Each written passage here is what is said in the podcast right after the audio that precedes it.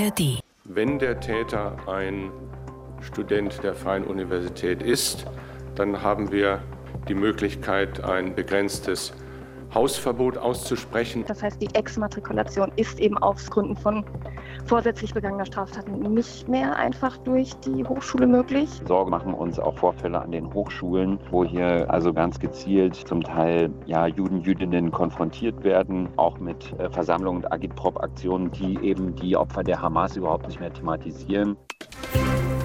News Junkies. Verstehen, was uns bewegt. Ein Podcast von RBB24 Inforadio. Ein jüdischer Student der Freien Universität Berlin wird in Berlin-Mitte von einem Kommilitonen angegriffen und liegt seither mit Kopfverletzungen im Krankenhaus. Das mutmaßliche Motiv des Täters Antisemitismus. Dieser Fall, der sorgt seit Tagen für Aufmerksamkeit. Der jüdische Student heißt Lahav Shapira. Er ist der Bruder des Comedians Shahak Shapira und setzt sich an der FU schon länger für die Belange jüdischer Studierende ein. Die fühlen sich dort teilweise schon länger nicht mehr sicher. Seit dem 7. Oktober, seit dem Angriff der Hamas auf Israel, aber vor allem seitdem pro-palästinensische Aktivistinnen und Aktivisten die Uni besetzt haben und teils antisemitische Parolen ausriefen. Schon damals stand die FU Berlin in der Kritik, nicht angemessen auf die Vorfälle zu reagieren. Und jetzt ist das wieder so. Ihr wird vorgeworfen, sich nicht ausreichend gegen Antisemitismus einzusetzen. Die FU beruft sich auf das Berliner Hochschulgesetz. Demnach kann sie den mutmaßlichen Täter nicht exmatrikulieren. Der Tatbestand Antisemitismus, das ist kein einfacher in der deutschen Justiz. Das zeigt sich auch in diesem Fall. Darüber wollen wir heute sprechen und darüber, wie Unis mit politisch extremen Gesinnungen umgehen bzw. umgehen sollten. Dafür schauen wir später in der Sendung auch mal in die USA. Ihr hört die News Junkies am 7. Februar 2024. Wir sind an Christine Schenten und Jenny Barke. Schauen wir noch mal kurz zurück auf den Freitagabend in Berlin-Mitte. Lahav Shapira ist mit einer Freundin in einer Bar in Berlin-Mitte verabredet. Später heißt es, dass auch der mutmaßliche Täter, ein 23-jähriger Mann, der ebenfalls an der FU studieren soll, in dieser Bar gewesen sein soll. Und zu dem Angriff kommt es dann aber erst draußen auf der Straße. Der Täter erkennt Shapira wohl als einen jüdischen Studierenden, der sich an der FU immer wieder gegen Antisemitismus einsetzt. Lahav Shapira selbst vermutet gegenüber der Zeit, dass der Täter ihn angegangen sei, weil er ihn erkannt habe als einen Kommilitonen und weil Shapira beispielsweise kürzlich wohl pro-palästinensische Plakate an der FU abgerissen haben soll. Die Polizei sagt, es habe eine Auseinandersetzung, einen Streit zwischen ihm und Shapira gegeben. Die Berliner Staatsanwaltschaft hat gestern aber nochmal bestätigt, dass es keine Anzeichen dafür geben soll, dass Shapira den Angriff auf ihn selbst provoziert habe. Das schreibt der Tagesspiegel. Klar ist, Shapira wurde mehrmals ins Gesicht geschlagen und er liegt immer noch mit seinen Verletzungen im Krankenhaus, musste auch infolge dieses Angriffs operiert werden. Und über den mutmaßlichen Täter selbst ist öffentlich noch gar nicht so viel bekannt. Er wurde aber identifiziert und die Polizei hat seine Wohnung durchsucht. Zeit Online schreibt, dass Studierende der FU, die sich bei Students for Palestine FU engagieren, derzeit nicht davon ausgehen, dass der mutmaßliche Täter sich im Vorfeld besonders viel an der Uni für die Belange der Palästinenser eingesetzt habe. Man kann aber nicht ausschließen, dass er an der Besetzung der FU durch pro-palästinensische Aktivisten vor einigen Wochen teilgenommen hat. Jedenfalls spricht vieles dafür, dass es sich bei diesem Angriff um eine politisch motivierte Tat handelt. Es kümmert sich jetzt auch der polizeiliche Staatsschutz des Berliner Landeskriminalamts um den Fall und der wird meistens dann eingeschaltet, wenn es eben um mutmaßlich politisch motivierte Fälle geht. Die FU Berlin steht jetzt im Mittelpunkt dieser Debatte, denn einerseits gab es hier eben die Besetzung durch pro-palästinensische palästinensische Aktivisten, die dabei auch teils durch Antisemitismus auffielen, und nun eben der mutmaßlich antisemitisch motivierte Angriff eines FU-Studierenden auf einen anderen. Ja, die Uni hat sich zu dem Angriff geäußert. Sie schreibt auf ihrer Webseite, dass sie diesen mutmaßlich antisemitischen Angriff verurteilt und nun auch juristische Schritte prüfen will. Allerdings kann die FU den mutmaßlichen Täter laut Berliner Hochschulgesetz nicht exmatrikulieren. Das sagte der Präsident der FU, Günther M. Ziegler, gestern gegenüber der Abendschau. Wenn der Täter ein Student der Freien Universität ist, dann haben wir nach derzeitigem Stand und Berliner Hochschulgesetz die Möglichkeit, ein begrenztes Hausverbot auszusprechen. Wir haben aber für diese Folge auch mit Nina Keller-Kämmerer gesprochen. Sie arbeitet am Lehrstuhl für öffentliches Recht und Völkerrecht der Justus-Liebig-Universität Gießen und ist Verbundkoordinatorin des Projekts Struggling for Justice Antisemitismus als justizielle Herausforderung. Wir haben sie gefragt, wie sie die Reaktion der FU aus juristischer Sicht beurteilt. Also erstmal aus juristischer Sicht ähm, muss man sagen, dass die FU recht hat. Leider wurde das Berliner Hochschulgesetz entsprechend 2021 geändert. Das heißt, die Exmatrikulation ist eben aus Gründen von vorsätzlich begangener Straftaten nicht mehr einfach durch die Hochschule möglich.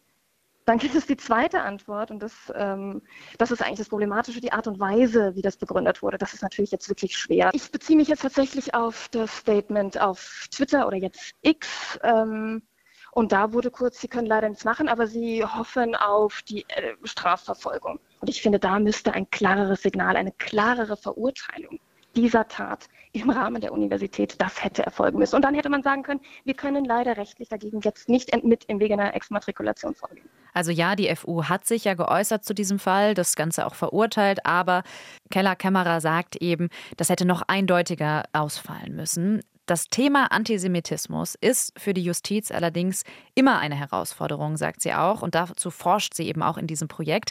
Es gilt klar zu unterscheiden, was ist Antisemitismus im Rahmen der Meinungsfreiheit und was ist dann eine tatsächliche Straftat, sagt sie. Und das Bundesverfassungsgericht sagt zu Recht ganz klar, auch antisemitische Äußerungen sind Meinungsäußerungen. Außer es ist zum Beispiel Schmähkritik.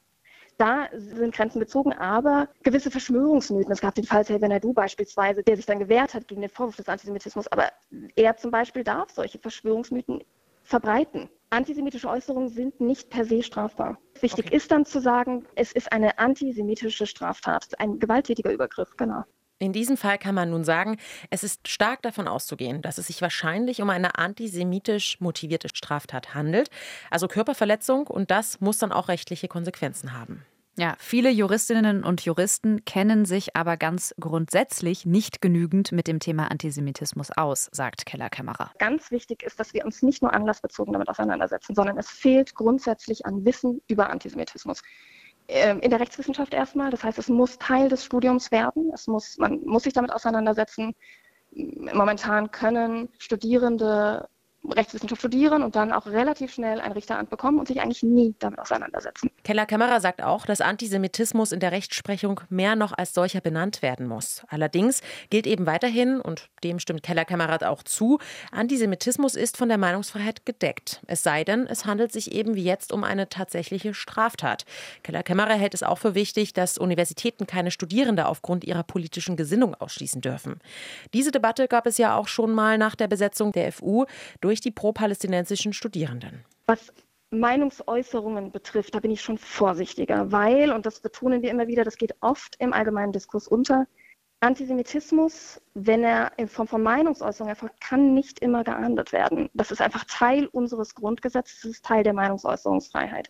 Da gibt es Grenzen, die müssen gezogen werden, das ist auch wichtig. Eine Exmatrikulation alleine aufgrund einer politischen Äußerung halte ich für sehr schwierig.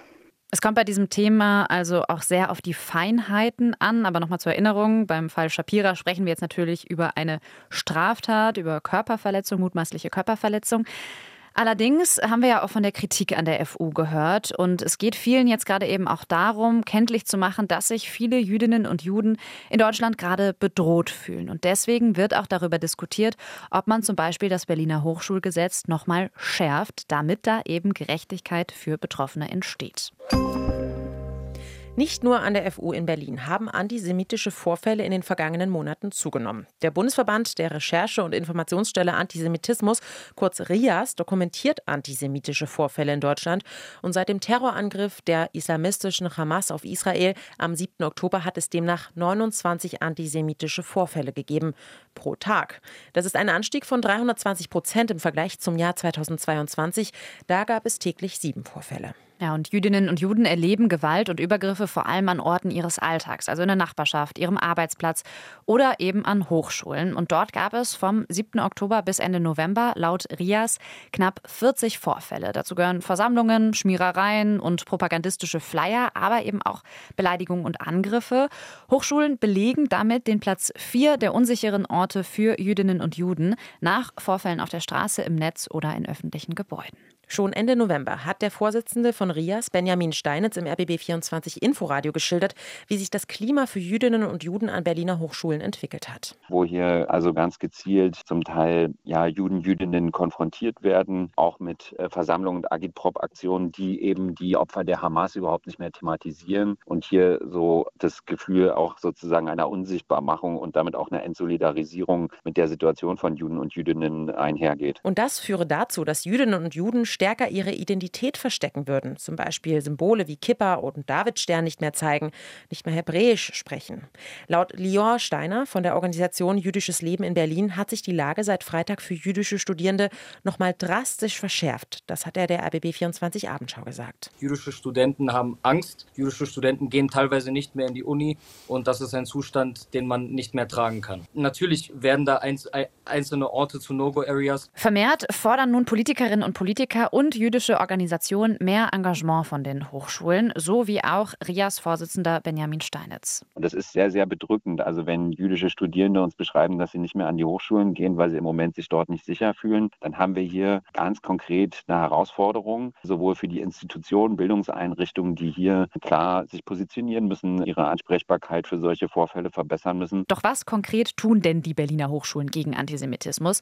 Schon Anfang November haben sich Berlins Hochschulleitungen gemeinsam gegen Antisemitismus und gegen jegliche andere Form von Diskriminierung aufgrund der Nationalität oder ethnischen Zugehörigkeit, Religion und Weltanschauung ausgesprochen.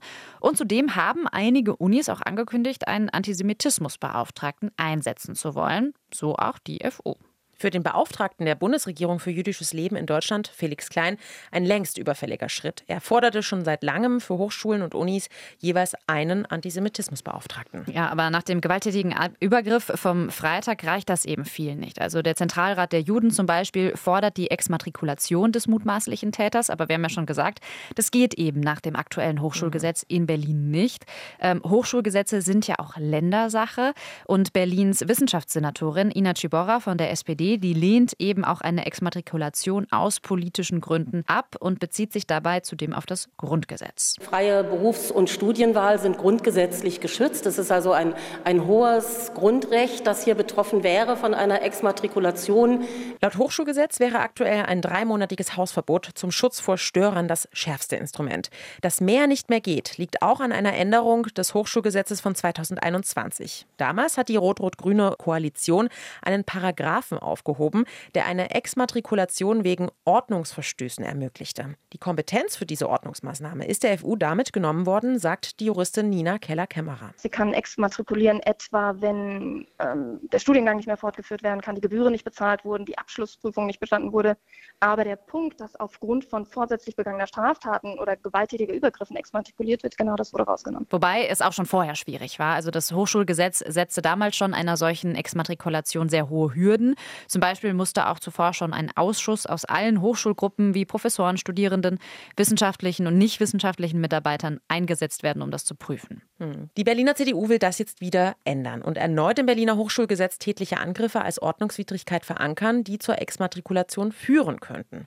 CDU-Politiker Adrian Grasse forderte dem Tagesspiegel zufolge, dass die Handlungsspielräume der Hochschulleitungen dann erweitert werden müssten, wenn Hausverbote nicht ausreichten zum Beispiel. Auch weil es sich nicht um die Äußerungen politischer Ansichten, sondern um Fälle von Antisemitismus handle, die Konsequenzen haben müssten. Ja, laut Tagesspiegel ist eine Wiedereinführung des Ordnungsrechts an den Hochschulen durch den Senat aber nicht geplant. Das hat die Wissenschaftsverwaltung mitgeteilt. Ähm, für Keller Kämmerer ist das ein Versäumnis. Sie vergleicht hier das Berliner Hochschulgesetz mit dem anderer Bundesländer. Grundsätzlich bin ich sehr vorsichtig, was so anlassbezogene Gesetzesänderungen betrifft. Das hat immer die Schwierigkeiten, weil das langwierige Prozesse sind und die sich genau angeschaut werden müssen. Aber in dem Fall sehe ich das tatsächlich ein bisschen anders, weil ein Blick in andere Bundesländer, zum Beispiel Nordrhein-Westfalen, zeigt, dass das geht und es ging ja auch vorher in Berlin. Also ich sehe da schon eine Lücke und ich sehe da auch tatsächlich Handlungsbedarf. Eine Universität dürfte Ihrer Meinung nach nicht ohnmächtig sein gegenüber Gewaltvorfällen und gewalttätigen antisemitischen Übergriffen. Aber, und hier unterscheidet die Juristin ganz klar, Gedankengut und Meinungen, seien sie auch extrem, sind vor dem Grundgesetz geschützt, auch wenn es sich um Antisemitismus handelt. Deshalb sei eine Exmatrikulation wegen einer politischen Meinungsäußerung schwierig. Genau, und da muss man eben unterscheiden, das ist ganz wichtig.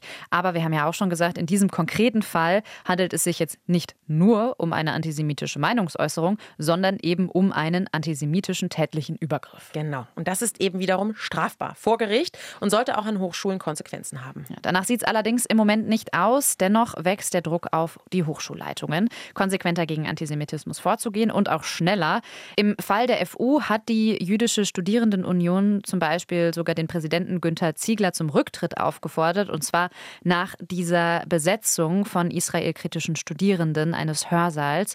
Und die Jüdische Studierendenunion hat ihm damals schon vorgeworfen, zu spät und zu verhalten auf Antisemitismus zu reagieren. Ja, Ziegler hat den Rücktritt aber abgelehnt. Es kann aber auch anders ausgehen. In den USA zum Beispiel. Dort musste die Präsidentin der Universität von Pennsylvania nach massivem öffentlichen Druck über den Umgang der Uni mit Antisemitismus zurücktreten. Dabei haben viele US-amerikanische Universitäten ein offensichtliches Antisemitismusproblem. In North Carolina forderten Studierende die Universität auf, alle israelischen Unternehmen zu boykottieren.